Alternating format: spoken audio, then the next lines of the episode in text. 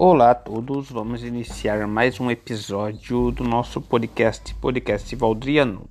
Hoje vamos estar falando sobre Moisés, uma abordagem bem lúdica. A família de José foi morar no Egito. Os doze filhos de Jacó deram origem às doze tribos de Israel. Eles cresceram e ficaram tão poderosos que se espalharam pelo Egito.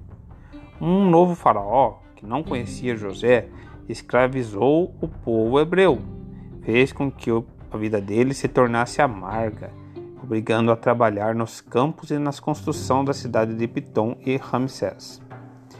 O rei deu ordem às parteiras Sifla e Puá para que matasse todo menino hebreu que nascesse, mas elas não obedeceram ao rei, e Deus as abençoou. Então Faraó ordenou que todos os meninos israelitas que nascessem fossem jogados no rio Nilo. E foi assim que o povo hebreu clamou por socorro ao Deus de Abraão, Isaac e Jacó. Deus ouviu as súplicas e decidiu enviar um libertador. Naquela mesma época, Anrão e Joquebede, da tribo de Levi, esconderam seu filho por três meses depois Joquebede a colocou em um cesto à beira do rio. E Miriam, sua irmã, ficou olhando de longe. A filha de Faraó estava se banhando ali e encontrou o menino. Então Miriam se ofereceu para encontrar uma mulher que cuidasse do bebê. A princesa aceitou e Miriam ficou, foi chamar Joquebede, a mãe do menino, para amamentá-lo. Ainda recebeu um salário para criá-lo.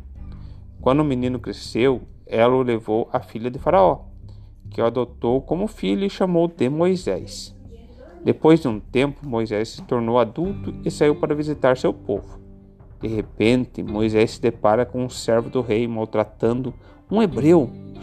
Vendo que não havia ninguém à sua volta, Moisés matou o egípcio. O rei ficou sabendo e quis punir Moisés, mas ele fugiu da terra de Midian. Ali, Moisés casou-se com uma das filhas de Jetro e cuidava das suas ovelhas. Certo dia, Moisés saiu a procurar o rebanho quando o Senhor apareceu numa chama que queimava uma sarça, mas ela não se consumia. E disse o Senhor: Eu sou quem sou. O Deus dos teus antepassados, tenho visto que o meu povo está sendo maltratado.